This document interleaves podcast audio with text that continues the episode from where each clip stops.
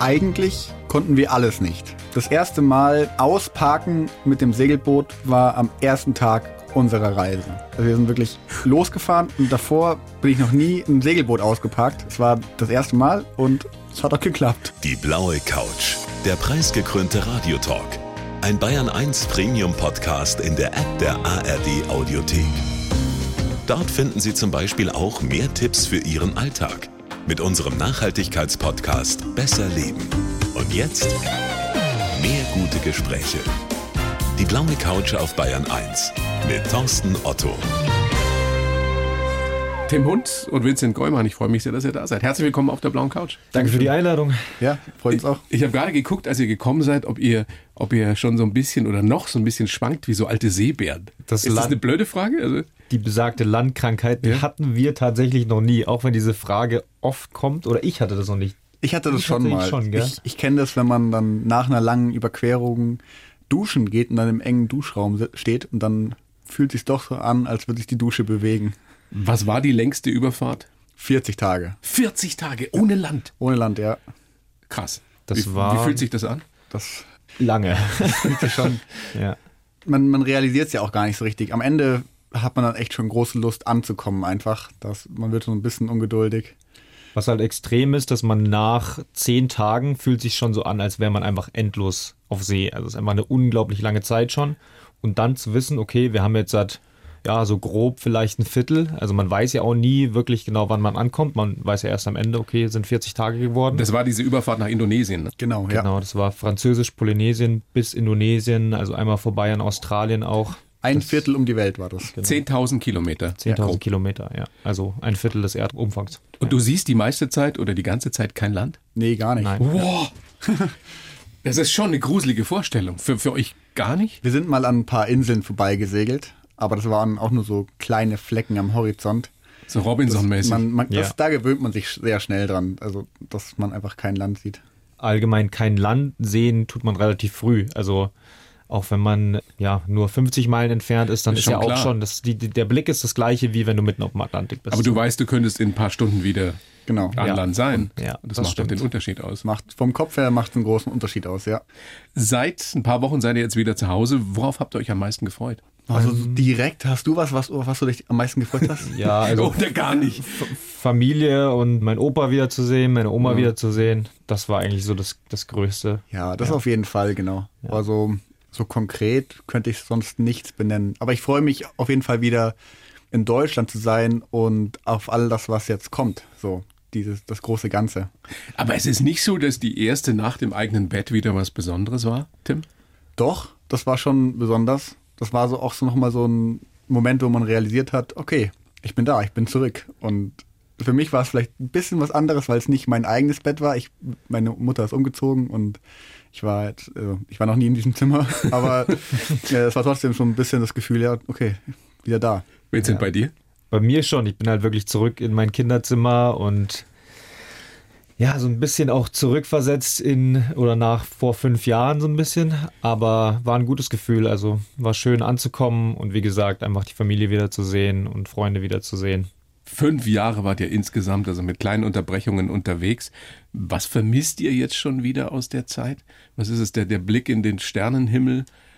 Was ähnlich Romantisches oder irgendwas ganz Banales? Du bist jetzt der Erste, der die Frage stellt. Ich muss jetzt mal überlegen. Ich, Noch vermisse ich Nee. nichts tatsächlich. Nee, Noch ist alles nicht, nee. aufregend und spannend hier und ja, ich glaube, das kommt noch. Also, aber das in Erinnerung schwelgen hat noch nicht eingesetzt. Äh, dafür ist es, glaube ich, auch noch zu nah. Also, ja. Wird sicherlich noch kommen. Tim, die Top 3 ganz spontan deine Erlebnisse. Ich weiß, das ist Wahnsinn aus fünf Jahren, aber was kommt dir spontan in den Kopf? Was kommt mir spontan in den Kopf? Also, spontan kommt mir in den Kopf, wir waren in Mexiko mit Orcas tauchen und da waren wir im Wasser und dann ist dieses Tier da im Wasser und kommt auf einen zu und Ihr checkt habt einen mit aus. Orcas getaucht. Ja, genau. Das, also, ich sage das so banal, aber ja, genau, das war ein irre Erlebnis und ein großer Haken auf der Bucketlist.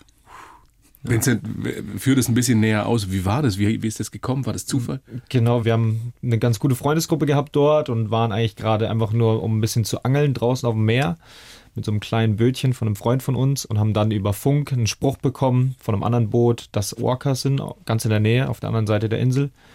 Dann haben wir ganz schnell die Angeln eingeholt und sind dahin geprescht und hatten dann tatsächlich die Möglichkeit, wirklich mit dem Boot ganz nah an die Orcas ranzukommen, beziehungsweise die Orcas sind in unser Bugwasser geschwommen.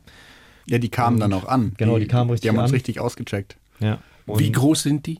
So, vielleicht so sechs, sieben Meter. So, so groß, dass sie dich in einen Happen verschlingen könnten. Ja.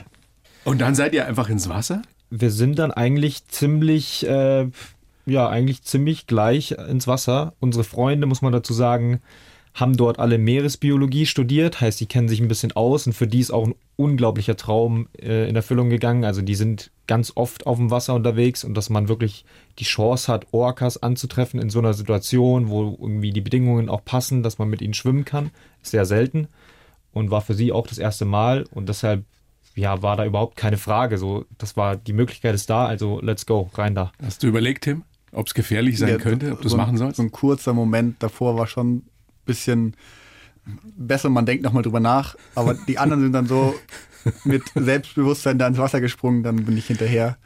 Und so in dem Moment, wo man dann im Wasser ist und dieses Tier sieht, ist es gar nicht mehr so, ähm, ja, da hat man keine Angst. Oder ich hatte in dem Moment keine Angst, sondern es war eher so eine Ruhe, die dieses Tier auch ausstrahlt. Und ich habe dann auch realisiert, hey, der, der frisst mich jetzt nicht, sondern der schaut mich da Das an. wusstest du. Ja, nee, das, das checkt Der will man. mir nichts Nee, Böses. Wie nah kommen die ran oder wie nah kommst du der ihm? war so nah, dass man es sich ihn hätte anfassen können. Ist auch wirklich um uns herum geschwommen, also ja, ins Auge geschaut und Wie ist das, wenn die gucken oder wenn du sie Das ist anguckst? verrückt, weil ähm, man merkt, da ist jemand dahinter. Also hinter diesem Auge, hinter diesem Körper ist irgendwer, der realisiert, dass da ein anderes Lebewesen Boah, vor einem schwimmt Gänsehaut und ähm, ja, dass dann Bewusstsein irgendwie auch existiert und ein intelligentes Wesen vor einem ist.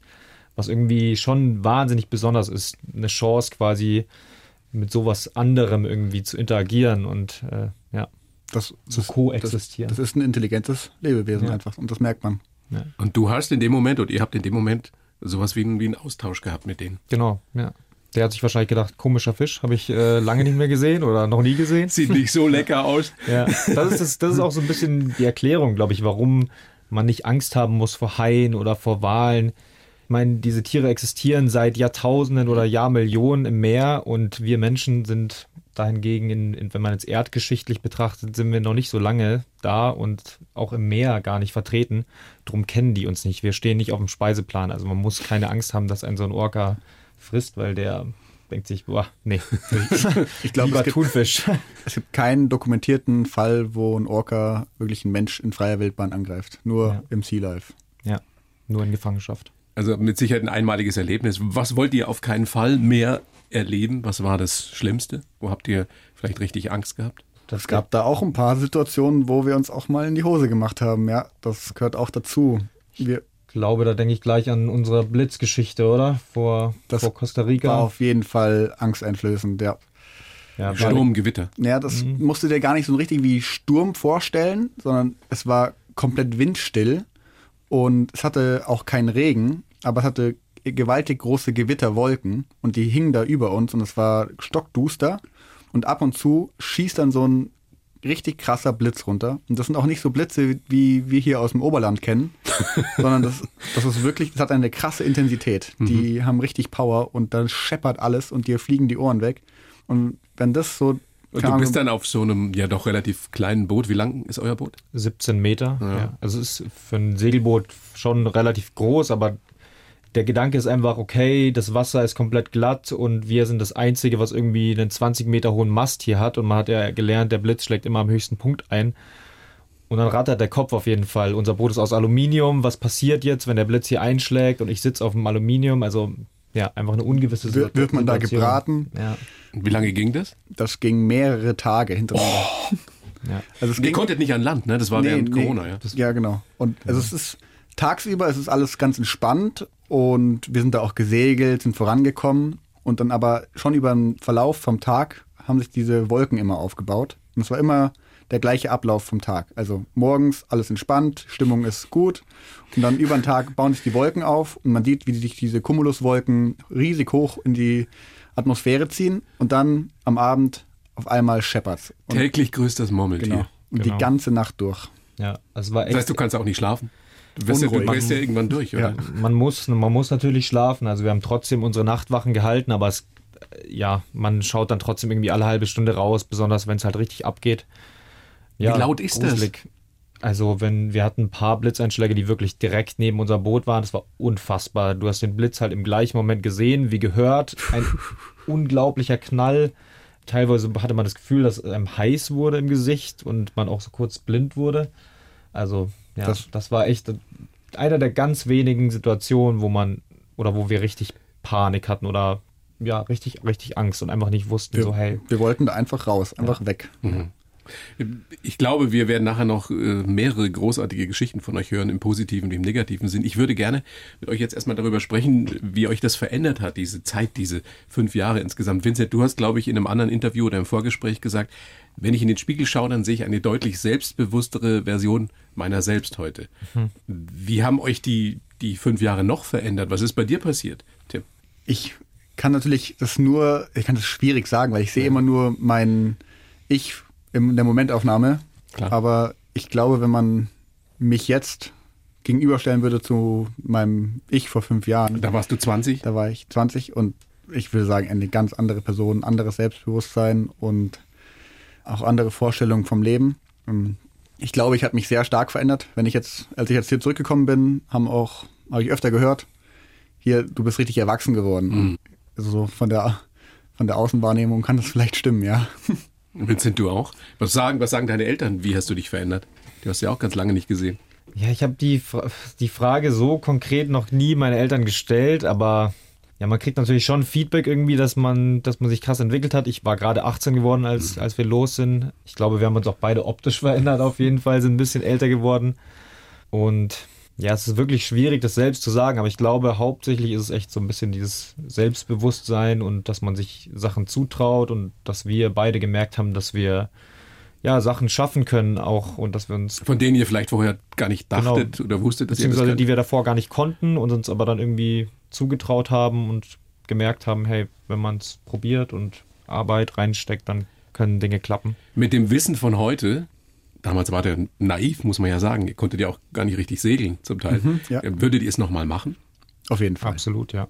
Aber war es damals eigentlich verrückt, das zu tun? Mm, ich glaube nicht. So aus der von außen betrachtet ja, glaube schon. Für uns nicht, sondern wir waren uns schon dem sicher, was wir da machen wollen, auch wenn wir es noch nicht so genau wussten, was denn eigentlich. Also wir konnten natürlich selbst schwierig einschätzen, nach was wir uns einlassen. Na gut, wenn man eine Weltumsegelung plant, dann kannst du dir ja auch vorstellen, wenn du es noch nie gemacht hast, dass es da Situationen geben wird, die A, brenzlig sind, die du noch nie gemeistert hast und die du auch nie einschätzen kannst, oder? Ja. Genau, da haben wir uns aber auch, auch so darauf eingelassen. Dass uns war klar, es wird schwierig, aber uns war auch klar, es ist machbar und wir können es schaffen. Wenn uns, und mit Sicherheit hören uns jetzt Menschen zu, die, die das großartig finden, die auch so einen Traum haben, das ist ja ein, eigentlich ein klassischer Lebenstraum, ich will mal einmal um die Welt segeln oder fahren oder was auch immer. Mhm sollte jeder oder jede das unbedingt machen, wenn er es wirklich will? Wenn er es wirklich will, dann sage ich ja. Dann auf geht's, los geht's. Und nicht mit 18, 19, 20, sondern auch noch mit, mit, mit 40, 50? Das ist kein Alterslimit. Fall, ja. Ich glaube auch gar nicht, dass es den perfekten Zeitpunkt gibt. Für uns war das der perfekte Zeitpunkt jetzt, weil wir, wir sind ja damals auch nicht nur zu zweit gestartet, sondern zu viert. Wir hatten einfach, ja, Freunde, die, mit denen wir das zusammen machen konnten. Eigentlich war der ja zu sechs, ne? Ganz am Anfang waren wir mal zu sechs, aber gestartet wirklich sind wir dann, oder das erste Jahr gereist sind wir zu viert.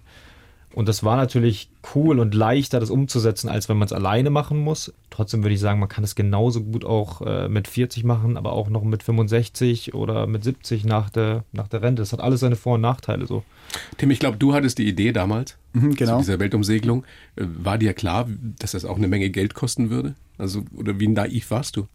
Wir hatten am Anfang auch einen klaren Finanzierungsplan und schon eine Idee, wie das denn laufen kann, muss, denn viel Kohle hatten wir nicht. Also wir hatten ein bisschen Erspartes und wir haben auch dann noch gespart und ein bisschen gearbeitet, aber wir hatten auch nicht das Geld, um uns diese ganze Reise zu finanzieren, sondern haben uns überlegt, wie wir auch während der Reise Geld verdienen können. Und da war für uns die eigentlich einzige Lösung, das über Social Media zu machen und über eine ja, öffentliche Reise sozusagen. Das hat ja auch gut geklappt. Wie viele Follower habt ihr inzwischen bei Insta? Fast. Also auf YouTube haben wir fast 60.000 und auf Instagram fast 50, glaube ich. Ja, fast 50.000. Mhm.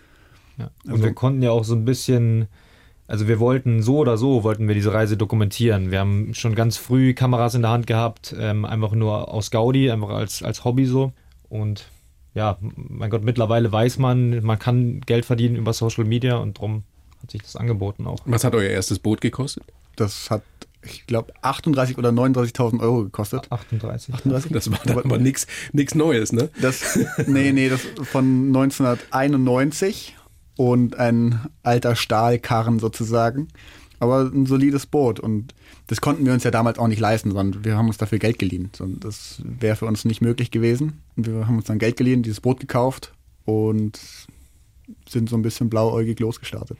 Ihr seid an der Ostsee gestartet, über die Nordsee und dann die weitere Route ging über? Dann ging es quasi die Westküste von Europa runter. Also ja, so Länder wie Frankreich, Spanien, Portugal. Dann haben wir noch einen kleinen Abstecher nach Marokko gemacht, weil wir voll Lust hatten, irgendwie auf so ein, ja, ein Reiseziel, was, was irgendwie gleich so ein bisschen fern ist, auch von der Kultur. Und dann ging es auf die Kanaren von Marokko und dann auch schon über den Atlantik in die Karibik, was dann so die erste Ozeanüberquerung war und halt auch so dieser große Schritt weg von Europa. Was war am Anfang das Schwierigste? Wie habt ihr euch da eingegroovt? Was konntet ihr nicht? Was musstet ihr lernen? Also eigentlich konnten wir alles nicht. ja. Wir das erste, das erste Mal ausparken mit dem Segelboot war am ersten Tag unserer Reise. Also wir sind wirklich losgefahren und davor bin ich noch nie ein Segelboot ausgeparkt, sondern es war das erste Mal und es hat auch geklappt. Aber das machst du nur mit 20. Wenn du irgendwie 40, 50 bist, dann dann hast du nicht die Werf zu sagen, ich, ich weiß zwar nicht, wie es geht, aber irgendwie wird es schon funktionieren. Ja, das natürlich, wir sind da an einem anderen Punkt gewesen und sind deshalb auch so ein bisschen unbedarft rangegangen und wir kennen ganz viele Leute, die auch irgendwie ohne Erfahrung um die Welt segeln wollen, aber die machen dann davor einen Segelschein und Kurse und äh, gehen es erstmal ein bisschen langsamer an und kann ja auch jeder machen, wie er will und ist vielleicht auch die sinnvollere oder schlauere Lösung. Für uns war aber einfach wichtig, wir, wir haben unser Abitur fertig gemacht, und wollten dann schnell los. Wir wollten einfach in diesem gleichen Jahr noch los und da war keine Zeit für, okay, wir machen jetzt noch ein paar Monate Segeltraining und auch keine Kohle dafür, sondern wir müssen jetzt los. Das war auch das letzte Zeitfenster, wo das in 2018 möglich war. Denn die Biscaya, das ist so eine Bucht zwischen Frankreich und Spanien. Und da kann es im Winter bzw. Herbst kann es da schon richtig ungemütlich werden. Und wir haben das letzte Zeitfenster genutzt für 2018, um da drüber zu segeln und hätten wir auch nur ein paar Tage gezögert, wäre uns das nicht mehr möglich gewesen, sondern es war wirklich knapp, knapp. Immer so unsere Deadline. Ja. Wir müssen, müssen los. Ja. Tim, du hast diese erste Atlantiküberquerung gerade angesprochen und du hast gesagt, Zeit auf dem Ozean ist wie eine Mischung aus unbegrenzter Freiheit und Einzelhaft. Ja, das stimmt schon, ja. Das ist aber krasse Gegensätze. Das beschreibt es ja. ganz gut, ja. Du, du bist halt da draußen auf dem Ozean und du kommst da nicht weg. Du es gibt keinen Ausknopf, wo du Pause machen kannst. Du kannst dich mal kurz dich irgendwo hin teleportieren und an Land ausruhen, sondern du bist da und musst es zu Ende bringen. Du weißt, du hast nur noch 1000 Seemeilen bis zum Ziel und wenn du sie nicht segelst, dann, ja, es gibt keine andere Variante. Also die Einzelhaft, aber du hast auch die unbegrenzte Freiheit, weil du kannst dahin segeln, wo du willst. Du hast den Ozean vor dir und eigentlich kein Limit. Wie ist das dann, wenn man ankommt? Zum Beispiel diese Ankunft auf Martinique. Ja. Da war der, glaube ich, auch wie viele Tage unterwegs davor? Äh, 22. 22. Und dann kommst du da an. Ist das so, so stelle ich mir vor, wie wirklich wie Robinson Crusoe so ein bisschen. wir, wir haben es geschafft. Wir sahen ja, schon so aus, glaube ich. Wir, wir, kamen da auch ganz schön, also da ist einiges schiefgegangen auf dieser ersten Atlantiküberquerung. Also wir haben unser Großsegel zum Beispiel haben wir gerissen, unser Baum, also quasi das Gegenstück zum Mast dann, ist uns auf zwei Tage vor Ankunft einfach gebrochen. Heißt, wir kamen da auch, also als man uns gesehen hat, wie wir da in den Hafen eingelaufen hat, das hat schon ziemlich sicher ganz schön äh, abenteuerlich aus, Wie Schiffbrüchige. Ja, und wir haben auch, also das hat geregnet, es war dann schon dunkel, wir sind irgendwie abends angekommen und als wir dann die Leinen festgemacht haben und dann da an Land standen, haben wir alle gemerkt, was für eine Last von uns abfällt. Also so ein ganz abrupter Spannungsabfall auf einmal auch ein bisschen unterbewusst war da ja. permanent eine Spannung auf uns. Was wir gar nicht so gemerkt haben. Das haben wir im Nachhinein dann gemerkt, so wow, jetzt ist ganz schön viel Last irgendwie abgefallen. Stimmt es, dass ihr da an Land gegangen seid und festgestellt habt, überraschenderweise, dass Martinique so teuer ist. Ja, genau. Dass ihr dann an Bord euch Nudeln mit Tomatensauce gemacht Yes. Das, habt. Das äh, Festmahl. Wir haben uns eigentlich auf irgendwas Leckeres zu essen gefreut, gehen ins erste Restaurant rein und merken, oh oh, das können wir uns jetzt nicht leisten. Ich glaube, ein Bier haben wir getrunken für 5 sein, Euro, ja. die richtig wehgetan haben. Und dann zurück an Boot und die Nudeln aufgewärmt. War das auch auf der Überfahrt, ähm, wo euch der Blauwal begleitet hat? Ja, das, Das ist ja nochmal ein riesigeres Tier als die Orcas. Das ist auch bis zum Schluss wahrscheinlich eine der krassesten Begegnungen, die wir mit Wildlife hatten. Das war unglaublich. Also Ja. hat uns echt ein Blauwal über ja, eine knappe Stunde begleitet. Ähm, Größer als euer Boot. deutlich größer als unser Boot. Die können bis zu 30 Meter werden. Wir haben so geschätzt, wahrscheinlich knapp über 20 Meter war der groß. Und der war einfach auch richtig interaktiv. Also er ist unter unserem Boot getaucht, er ist von hinten angekommen und in der Welle gesurft. Ja, unfassbar. Und wir haben auch nie von irgendwem anders gehört, dass jemand so einen Wal-Encounter hatte. Also mit irgendeinem Wal, dass der Wal so lange mit dem Boot irgendwie spielt und interagiert. Bis auf diese Orkangriffe in letzter Zeit, Die aber es die ja nicht so positiv sind. Offensichtlich ja gegeben hat. Aber habt ihr da auch keinerlei Schiss gehabt? Wir waren da Bei schon mal so kurz so, okay, was will der jetzt? Aber der ist dann so lange mit uns mitgeschwommen und wir haben nur Wir haben rumgeschrien. uns irrsinnig Also gefreut. wir, haben ja. da, wir haben ja da Aufnahmen von gemacht und auf den Aufnahmen, wenn man sich die anschaut, dann hört man uns nur die ganze Zeit, wow, was geht? Ja, nee, das war pure Euphorie. Also, wir haben relativ schnell gemerkt, der macht nichts. Natürlich. Wie nah war der dran? Also sehr nah. Der war. der Auch immer unter 10 Meter, würde ich ja, sagen. Der hat Ja. sich dann nochmal wieder entfernt und dann ist er wieder von hinten angekommen, ist unter uns durch. Also, ja. Habt ihr bei dem auch das Gefühl gehabt, dass ihr mit ihm irgendwie kommuniziert? Dass der guckt und dass ihr zurückguckt? Und Ja, ich erinnere mich schon, dass er mal so seitlich dann am Boot relativ nah dran war und man das Gefühl hatte, er schaut einen jetzt an, weil er sich auf die Seite gelegt hat. Das hat man auch oft bei Delfinen. Wenn Delfine vorne am Bug mitschwimmen, dann muss man irgendwie Geräusche machen und sie anschauen, dann bleiben sie länger da. Also diese ganzen Tiere sind irgendwie interaktiv, also besonders Wale. Die muss man so ein bisschen beschäftigen. Und ich glaube schon, dass wir auch so rumgebrüllt haben, fandet er wahrscheinlich auch entertaining. Das hat er schon mitbekommen. Verrückte, ja. Wir haben schon dafür gesorgt, dass er weiß, dass wir hier sind. Am Schluss dieses ersten Jahres war klar, dass nur ihr beide übrig seid. Die anderen beiden wollten, ich weiß nicht, studieren oder Das war dann der Reise-Lebensabschnitt war für die beiden dann vorbei und ist ja auch irgendwie verständlich nach einem Jahr, eine lange Zeit. wie man so unterwegs ist. Ja, ist eine lange Zeit. Und für uns beide war aber klar, wir haben immer noch vor, um die Welt zu segeln. Das ist unser Traum. Und für uns gab es da auch keinen Grund aufzuhören. Deswegen wollten wir das auch weitermachen und wollten ja das schaffen. Habt dann in Frankreich ein neues Boot gekauft?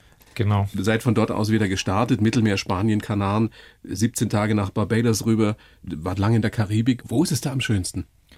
Also, ähm, also wenn wir jetzt die Karibik Ja. anschauen, war die südliche Karibik echt schön. So ein, besonders so ein paar Inseln vor der Küste Venezuelas, Los Roques zum Beispiel. Das wäre mir jetzt auch eingefallen, genau. Das ist echt ein wunderschönes Fleckchen Erde. Weil? Ähm, man muss sich so vorstellen, das sind eigentlich nur so ein paar Sandflecken, Lagunen, also türkisblaues Wasser, überall Pelikane, die ins Wasser stürzen und sich da die Sardinen rausholen. Und wir waren auch das einzige Boot. Also wir waren da ziemlich alleine und im Gegensatz zu zum Beispiel Inseln wie Martinique, Barbados, wo viel Tourismus herrscht, die sehr bebaut sind, ist das halt wirklich so ein Inselparadies. Da ist nicht viel da, wo das ist auch unbewohnt großteils. Also Das ist ein bisschen ursprünglicher einfach. ja. Und also die nördliche Karibik, da ist echt viel los. Ich denke jetzt auch so an die britischen Jungferninseln. Das, das Ja, ist da schon Chartertourismus. Hotelwahnsinn auch. Partymeilen Genau, äh, ja. genau. Und das ist auch cool für sich und auch so Dominikanische Republik hat ganz viel zu bieten. Es ist ein tolles Land zum Bereisen. Aber wer jetzt halt so eine einsame Karibikinsel sucht, der ist in der südlichen Karibik auf jeden Fall besser aufgehoben. Habt ihr eigentlich gemerkt mit der Zeit, dass es euch schwerer fällt, da zu sein, wo viele Leute sind? Mm, Würde ich nicht sagen. Wir haben das auch immer wieder gesucht. Also besonders nach solchen Strecken zum Beispiel, wenn wir lange Off-Grid waren, was wir immer genossen haben, weil wir dann Zeit gefunden haben, um viel in der Natur zu sein, um zu tauchen und so. Aber dann haben wir uns auch immer wieder auf Destinationen wie Bali oder so gefreut, weil wir wussten, hey, da sind viele junge Leute, andere Reisende, wir können wieder ein bisschen mehr connecten. Also wir haben das natürlich schon auch immer gesucht, weil ja, man ist oft einsam, man ist oft alleine auch so unterwegs, was cool ist, aber ja, manchmal hat man auch Lust auf Gesellschaft. Und die Balance macht. Ähm, als ihr auf Curaçao wart, ging das los mit Corona. Ja. Und ähm, dann wart ihr in Panama 14 Tage in Quarantäne. Was habt ihr da gegessen? Hattet ihr so viel Proviant an Bord? Also ihr konntet ja nicht an Land dann. Das wussten wir ja davor. In Panama selber, da konnten wir dann auch quasi Essen bestellen. Da ist dann ein Boot gekommen und hat uns Lebensmittel vorbeigebracht. Das, das ging, ja. Aber wir konnten nicht vom Boot runter. Wir waren schon am Boot richtig in Quarantäne. Und das Panama war sehr, sehr strikt. Da ist auch alles voll mit Militär gewesen. Und Panama City selber, das war krasser Lockdown. Also da müsst ihr nicht nochmal hin. Vielleicht ohne Covid mal. Ja. Schon ein spannendes Land, aber während dieser Zeit war das schon, ja, war einfach sehr eingeschränkt. Interessant, dass es dann in Mexiko ganz anders war, ne? Konntet Genau. ihr euch frei bewegen? Ja. Mexiko war, hatte offene Ländergrenzen und ein sehr anderes Bild, ja. Und deswegen sind wir ja da auch hin, weil das für uns die einzige Möglichkeit war, weiter am Reisen zu bleiben. Wir wollten nicht die Reise abbrechen und uns wegen Corona irgendwie nach Hause reisen. Das wäre nämlich die Alternative gewesen. Also ging es hoch nach Mexiko. Stimmt es, äh, um im Klischee zu bleiben, dass sie euch da gleich Drogen angeboten haben direkt? Ja, Yes. direkt. yes. Denkst du, du bist in Mexiko und so geht's los. oder? Aber das wird natürlich nicht ganz Mexiko gerecht. Das ist schon Natürlich sehr, sehr auch an diesen touristischen Küstenorten so ein bisschen. Und wir sind halt angekommen in Cabo San Lucas. Man nennt das auch das Las Vegas von Mexiko. Sehr amerikanisiert. Viele Amis kommen da auch runter, um Spring Break zu feiern. Heißt, da Wow. ist ja das Kartell natürlich stark vertreten. Wir waren aber ein bisschen gebeutelt von einer langen Überfahrt, die wir hatten und einer anstrengenden Überfahrt. Das war auch das mit dem Blitzen. Und ich war sogar verletzt da, also ich konnte gar nicht richtig laufen. Ich hatte eine ziemlich schwere Wunde am Fuß. Also ich habe mich dann kurz vor Ende noch verletzt. Und also wir waren einfach nur froh, da zu sein und dann war die Stimmung noch gut. Das war eine große Erleichterung. Ja. Baja California ist ja auch so ein Stichwort. Wunderschön. Ja, erklärt, was das ist. Eine Wunderschöne Buchtküste. Golf, nee, das ist nicht der Golf von Mexiko, sondern das ist der, Golf von, Kalifornien. Genau. Man kann sich es quasi so vorstellen wie ein, ein ganz langer Finger, also so eine Halbinsel, die quasi, also die grenzt zu USA und dann kommt Mexiko und es ist eigentlich gleich der erste Bundesstaat. Und äh, die Baja California, so heißt der Bundesstaat, und es ist ein ganz besonderes Gebiet, weil da unglaublich viel Wildlife, also besonders im Zum Wasser Tauchen ist das super. Genau, ne? zum Da habt ihr Tauchen. Freitauchen gelernt, oder? Ziemlich, ja. Auch Dafür, Tauchschein gemacht. Ja. ja. Das war für uns so der Corona-Zufluchtsort. Und selbst diese Inseln in der Baja California, da sind so viele kleine Wüsteninseln, würde ich es jetzt nennen, da ist nicht viel drauf. Aber wenn man dann den Kopf unter Wasser streckt, dann auf einmal lebt alles und alles Wow. ist voll mit Plankton und Robben und Delfinen und Rochen und also das, da geht richtig die Post ab unter Wasser. Und das war auch unser, also das haben wir so gut in Erinnerung. Das ist ein sehr besonderer Ort. Zwickt ihr euch eigentlich manchmal, um euch so, so klar zu machen, wir haben das wirklich alles erlebt? Das ist ja irre, wo ihr überall wart. Diese Unzahl an Erlebnissen. Krass. Das, also jetzt hier hatte ich es noch nicht, aber ich hatte das auch währenddessen manchmal. Dass man währenddessen manchmal gemerkt hat oder realisiert hat, wo man gerade ist, was wir gerade machen. Auch öfter mal auf so großen Überquerungen, dass ich dann auch zu Tim gesagt habe, so hey, wie krass ist es eigentlich, dass wir jetzt seit 20 Tagen auf See sind und irgendwie gerade nach Asien segeln und das alles gerade passiert. Also ihr konntet es wirklich auch währenddessen genießen. Oft Ja. ist es ja bei, bei, bei längeren Urlauben so, dass man eigentlich erst im Nachhinein sich klar macht, was das alles Ja. Tolles war. Ich denke, das kommt auch durch die Dauer einfach, dass wir so lange unterwegs sind und uns ja auch immer wieder Zeit genommen haben und zwischendrin gab es auch mal Phasen, wo man einfach zwei, drei Wochen einen ganz normalen Alltag hatte. Man war im Hafen, hat Dinge repariert und konnte dann auch gut reflektieren so über die letzten Abenteuer. Das ist der große Unterschied zu einem egal wie langen Urlaub, dass ihr im Endeffekt immer Open End wart. Das war unser Leben, oder? Ja. ja auf jeden Fall. So war unser Lebensentwurf da. Was auch cool ist an diesem Segelleben, ist, dass man nicht immer so ein Tourist ist, sondern auch ganz oft in so das normale Leben eines Landes oder einer Stadt eintaucht. Ich meine, wir haben dann irgendwie sind zum Baumarkt gegangen und man geht so in so, man geht waschen und man lebt halt auch so ein bisschen so ein normales Leben, manchmal einen normalen Alltag, was einen nochmal anders eintauchen lässt. In, Gibt es einen Ort, Tim, an dem du oder an dem ihr euch gedacht habt, da bleiben wir jetzt oder da würde ich gerne bleiben, länger bleiben? Ich hatte schon manchmal so die Überlegung, ah, könnte man es jetzt hier aushalten und könnte man jetzt hier bleiben? Es war noch nie, nicht ein einziger Ort dabei, wo ich mir gedacht habe, okay, jetzt hier bleibe ich jetzt. Aber es war mehrmals so, ach, hier könnte man schon auswandern und hätte ein schönes Leben. Zum Beispiel Wo? Sri Lanka war so, das war am Land einfach ein tolles Land, hat super viel zu bieten. Die Einheimischen sind super nett. Tolles Essen. Tolles, super Ja, tolles Essen. In, Indisches Essen, große Portionen, bist immer satt. und also da war schon so, jetzt hier ein Airbnb aufmachen und surfen gehen, das ist auf jeden Fall eine Möglichkeit, die man sich offen halten kann. Aber wurde es dann doch nicht. Vielleicht dann noch irgendwann. Wie ist es mit der Südsee? Bora Bora? Also die, die klassischen Traumziele? Du, Ja. Bora Bora würde ich jetzt sagen, Nein. ist es nicht. Nein? Nein, Bora Bora ist wieder so was Touristisches. Okay. Und viele Hotels und auch noch mal teurer als die Südsee ohnehin schon ist. Da gibt's bessere Ziele, wo man vielleicht nur mit dem Boot hin kann. Und dann hat man einen Flecken nur für sich und Einheimische da, die auch wieder super nett sind. Und also da gibt's noch mal, so ich, denke jetzt an Beim- Rangiroa oder, oder auch, Puh, hieß aber? Rangiroa zu leben, wirklich, wäre mir, glaube ich, zu abgeschieden. Ich würde, wenn Südsee, tatsächlich eher Tahiti wählen, weil das ist ja vergleichsweise dort eine große Insel und es gibt eine Stadt, Papete, da ist ein bisschen was los, aber man hat trotzdem halt dieses Inselmäßige, man hat trotzdem dieses Paradiesische. Das ist äh, Klischee, oder? Dieses glasklare, türkise Wasser. Die, die Traumstrände. Die, die Menschen, die so unfassbar entspannt sind. Blumenkränze. Habt ihr auch gekriegt? Ja, ja, klar. Ja. Es ist natürlich nicht nur das, aber auf jeden Fall existiert dieser Teil, ja. Wenn man so viel Schönes gesehen hat und kommt dann wieder zurück nach Deutschland, was fällt einem auf? Ja, ich habe gerade zu Tim im Auto gesagt, dass ich Deutschland ein bisschen hässlicher in Erinnerung hatte. Und mir Du jetzt, findest es jetzt schöner. und jetzt mir aber auffällt, hey, bei uns ist es auch wahnsinnig schön. Diese grünen Wiesen, die Berge, äh, auch in der Früh hängt der Nebel irgendwie Speziell bei da, wo du Wiesen. wohnst, oder in Oberbayern. Wo, Genau. Wo bist du? Im Oberland? In, genau, im Oberland, Tölzer Land. Also bei uns ist es auch wahnsinnig schön und auch hier in München, so wenn man durch die Stadt läuft und alte Gebäude und ja, hat alles auch irgendwie seinen Charme.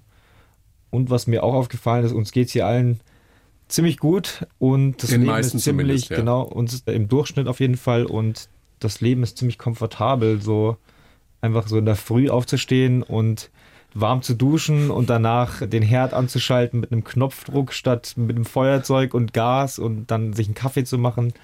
Ja, hat schon alles seine Vorzüge. Unser Leben war immer ein bisschen mehr basic auf dem Boot. das auf jeden Fall oder komplizierter mit. Also hier, ich bin noch nicht so zu Hause angekommen, deswegen kann ich das Alltagleben noch nicht sagen, aber so, was ich jetzt auch wieder von Deutschland mitbekommen habe, ist, eigentlich funktioniert alles ziemlich gut und auch man hört vielleicht mal wen sagen, ach, hier funktioniert gerade nichts, aber so mein Eindruck ist eher, alles funktioniert ziemlich nice. Im Vergleich zu vielen anderen Orten sogar sehr, sehr gut. Sollte man sich ab und zu bewusst machen. Ja. Noch so ein Klischee, Tahiti, Südsee, da sind die Menschen alle so viel glücklicher. Ist das euer Eindruck? Gar nicht so unbedingt. Nee. Also unter den Einheimischen ist auch viel, viel Unruhe, weil da gibt es natürlich auch Probleme mit, was war zum Beispiel was, ja genau, die viele Franzosen wandern aus nach Französisch-Polynesien und das treibt die Kosten ziemlich hoch. Also viele Einheimische können sich da auch nichts mehr leisten und die haben auch ihre eigenen Probleme, das auf jeden Fall. Aber Trotzdem kann man schon beobachten, dass in vielen Ländern, obwohl vielleicht die, so der durchschnittliche Lebensstandard ein bisschen geringer ist und man quasi so salopp sagen würde, den Leuten geht es generell ein bisschen schlechter, trotzdem haben sie eine hohe Lebensfreude und sind super freundlich und immer ein Lächeln im Gesicht. Also Mexiko fällt mir da ein als Positivbeispiel. Gibt es irgendwas, was ihr mitgenommen habt? Sei es aus der Südsee, sei es aus Mexiko, sei es weiß nicht woher, was ihr hier gerne hättet oder was ihr versucht hier umzusetzen? Puh, das ist so ein bisschen, jetzt ja. Zum Beispiel Socotra, das ist eine kleine Insel, die gehört zu Jemen und da ist eigentlich gerade Zum Jemen gehört die zum, Insel. zum Jemen, ja. Ist eigentlich gerade Hungerskrise und äh, die haben eine große humanitäre Not auch und wir waren da mit einer kleinen Familie und wurden zum Essen eingeladen und es gab Reis mit Datteln und das ist auch das, was sie alle da essen. Die ganze Familie war eigentlich unterernährt, die Jungs waren alle ziemlich dünn, aber sie waren einfach so offen und nett und haben uns alles gegeben, was sie eigentlich hatten. Äh, Und das, sowas zu, zu sehen, ist schon sehr, sehr besonders. Und sowas kann man auch irgendwie mitnehmen, vielleicht nicht physisch, aber Von der Haltung her. Man, ja, genau. Man, man sieht das, wie diese Leute gastfreundlich sind und wie sie in ihrer Kultur offen sind. Und Man das, wird sich seinen Privilegien bewusst. Ja. Also zum Beispiel bin auch sehr behütet aufgewachsen und lebe in, in Deutschland, in Europa und dann auch noch im Süden von Deutschland. So, ja, man wird sich einfach bewusst, wir haben ziemlich viele Möglichkeiten bekommen im Leben, alleine dadurch, dass wir hier geboren sind. Und ja, das mal so zu sehen, dass es auch anders sein kann, Und dass Leute trotzdem einen tollen Lebensweg irgendwie mit viel schwierigeren Startbedingungen hinlegen, ist schon, ja. Und eine gute Lebenseinstellung entwickeln. Macht dann irgendwie so demütig ein bisschen. Schöne Erkenntnis.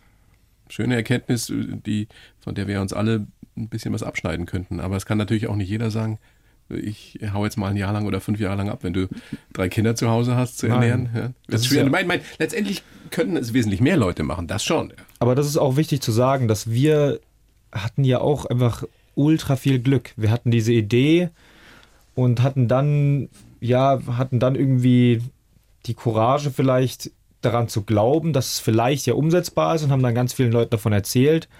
Aber am Ende des Tages auch wahnsinnig viel Glück, dass es irgendwie so zusammengekommen ist, dass das irgendwie geklappt hat, dass wir die Möglichkeit hatten, dann uns Geld zu leihen, um ein Boot zu kaufen. Ja, also, dass wir die Freunde hatten, mit denen wir das zusammen realisieren können. Also das ist einfach. Ohne Frage hatten wir viel Glück, ja. aber wir haben das, was wir hatten, auch genutzt. Ihr habt euch das, getraut. Genau, wir haben das einfach gemacht. Ja. Gab es eigentlich eine Krise, eine Beziehungskrise in, in all den, den Jahren, muss man ja schon sagen? Äh, also man hat immer Höhen und Tiefen und Momente, wo man sich... Wo man sich richtig auf den Sack geht auf Deutsch, ja, so oder? ungefähr, genau. ja. Das gehört ja auch dazu, ist irgendwie auch ähm, menschlich und so.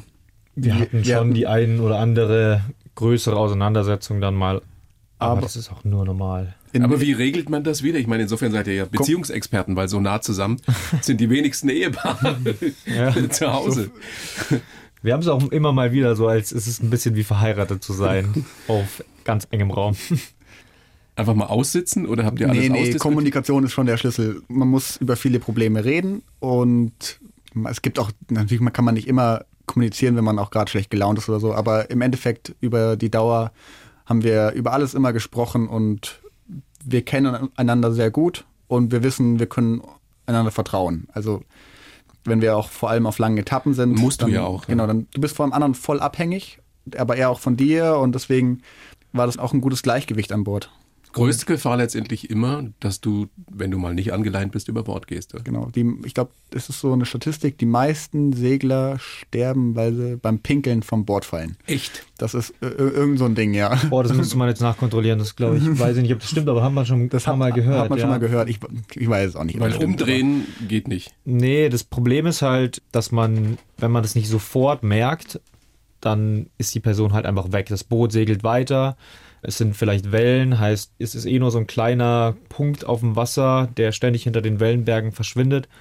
Und wenn man nur zu zweit an Bord ist, einer fällt rein, dann hat der andere ja auch nicht die ganze Zeit Kapazität, quasi den im Blick zu behalten und gleichzeitig das Boot umzudrehen und ja, viele Sachen, die da einfach davon abhängen, dass man den wieder findet, die wahrscheinlich in der Praxis nicht klappen. Im, am wahrscheinlichsten ist es, dass der eine gerade quasi über Bord fällt und der andere schläft gerade. Also ist in der Nachtwache. Weil man sich ja abwechselt. Ja, genau. Ja. der eine ist in der Nachtwache, schläft gerade und der andere ist oben und steuert und geht gerade pinkeln und fällt über Bord und der andere kriegt überhaupt nicht, gar nicht mit, dass der das heißt, man, man, muss sich wirklich zu 100 Prozent auf den anderen verlassen können. Ja. ja, und man muss sich auch darauf verlassen können, dass der andere nicht über Bord geht. Also das war bei dass uns der immer, keinen Quatsch macht. Genau, ja. das war bei uns immer so die Nummer eins Regel auch. Das haben wir auch, wenn wir Mitsegler oder Mitseglerinnen an Bord genommen haben, haben wir immer gesagt, es gibt eine Regel bei uns, man darf nicht über Bord gehen. Und dafür bist du verantwortlich, dass du nicht über Bord gehst, weil das reitet uns alle in die Scheiße rein. Und ja, das klingt so ein bisschen sehr simpel, aber es ist tatsächlich so, wenn man kann über, wir können uns an die Reling stellen und auch da unser Geschäft verrichten, aber muss sich immer bewusst sein, ich habe immer eine Hand irgendwo, ich halte mich immer fest und wenn dieser Gedanke immer drin ist und wenn man auch weiß, okay, der Wind ist jetzt halt stark und die Wellen sind hoch, dann ziehen wir uns auch eine Schwimmweste an, dann leihen wir uns an aber das war immer so ein bisschen, ja, die Eigenverantwortung, dass man sich selbst einschätzen kann. Boah, ich bin mir so sicher, ihr habt euch so verändert, ihr seid so verdammt erwachsen geworden in dieser Zeit. ja klar, weil ich meine, ich weiß das ja selber noch, wenn du 18 bist oder 20 bist, du hast ja vor nichts Angst und übernimmst ja auch nur ungern Verantwortung. Und dann diese fünf Jahre, das klingt jetzt blöd, aber die haben euch zu, zu Männern gemacht, oder? Ja, können wir, ja, wie gesagt. Männer! aber es stimmt doch in gewisser Weise, oder? Wenn ihr euch jetzt Jungs, Jungs, sage ich mal, Jungs in eurem Alter anguckt, wundert ihr euch manchmal so, was die für Probleme haben? Ich habe noch nicht so viele getroffen, ehrlich gesagt. ja, wir sind ja noch nicht lang da. Aber, ey, aber wenn, wenn, du das jetzt so sagst, danke. Müsste man eure Eltern fragen. Ja. Na gut, jetzt seid ihr auf Vortragsreise. Ja, genau. genau ja. Morgen startet die Vortragstour in Bad Tölz im Kurhaus.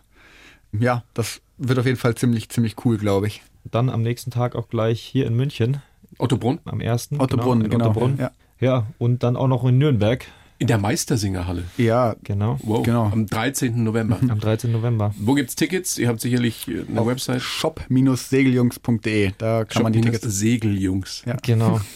Ja, also können gerne vorbeikommen. Karten, ja? ja? es gibt noch Karten. Stand jetzt. Stand jetzt gibt es noch Karten. Das wird ein cooler Abend. Wir werden Unbedingt einfach, anschauen, ja. wir werden diese letzten fünf Jahre Revue passieren lassen und unsere besten Stories auspacken. Ja, wir haben richtig Bock drauf und Mhm. freuen uns drauf. Das wird, glaube ich, ziemlich cool. Ja, da bin ich sicher. Ich bedanke mich sehr bei euch, ihr beiden. Tim und Vincent, vielen herzlichen Dank. Danke für die Einladung. Alles Danke. gut? Ja, sehr gerne. Gibt's schon wieder Pläne für die nächste Tour? Nee, nee, äh, erstmal noch nicht. Lass uns erstmal ankommen. Wir starten jetzt erstmal rein und kurzfristig denken. Alles Gute, bleibt gesund. Danke. Die Bayern 1 Premium Podcasts. Zu jeder Zeit, an jedem Ort. In der App der ARD Audiothek und auf bayern1.de. Bayern 1 gehört ins Leben.